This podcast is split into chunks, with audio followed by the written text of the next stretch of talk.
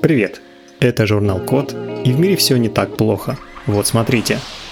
Сделали умный пластырь, который может обнаружить болезнь Альцгеймера. Если посмотреть статистику средней продолжительности жизни, то видно, что люди стали жить намного дольше, чем столетия назад.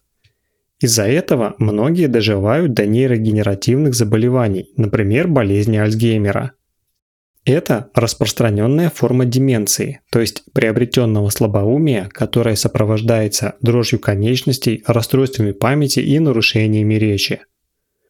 У ученых есть прогноз, что к 2050 году количество больных Альцгеймером увеличится в 4 раза. На поздних стадиях болезни Альцгеймера человек теряет способность ухаживать за собой. Лечения до сих пор нет, есть только препараты, которые облегчают симптомы и замедляют развитие болезни. Но чтобы они сработали эффективно, нужно как можно раньше выявить это заболевание, а сейчас для этого требуются серьезные исследования.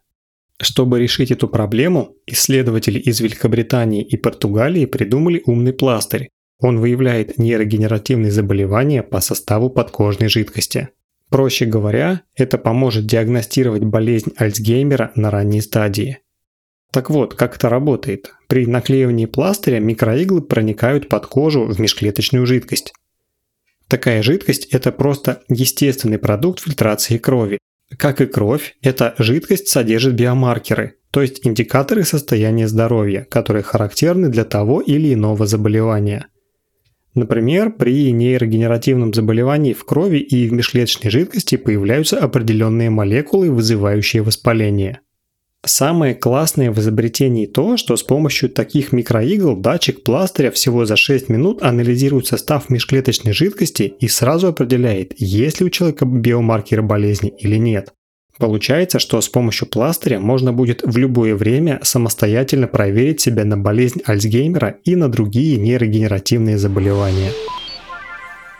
На этом все. Спасибо за внимание.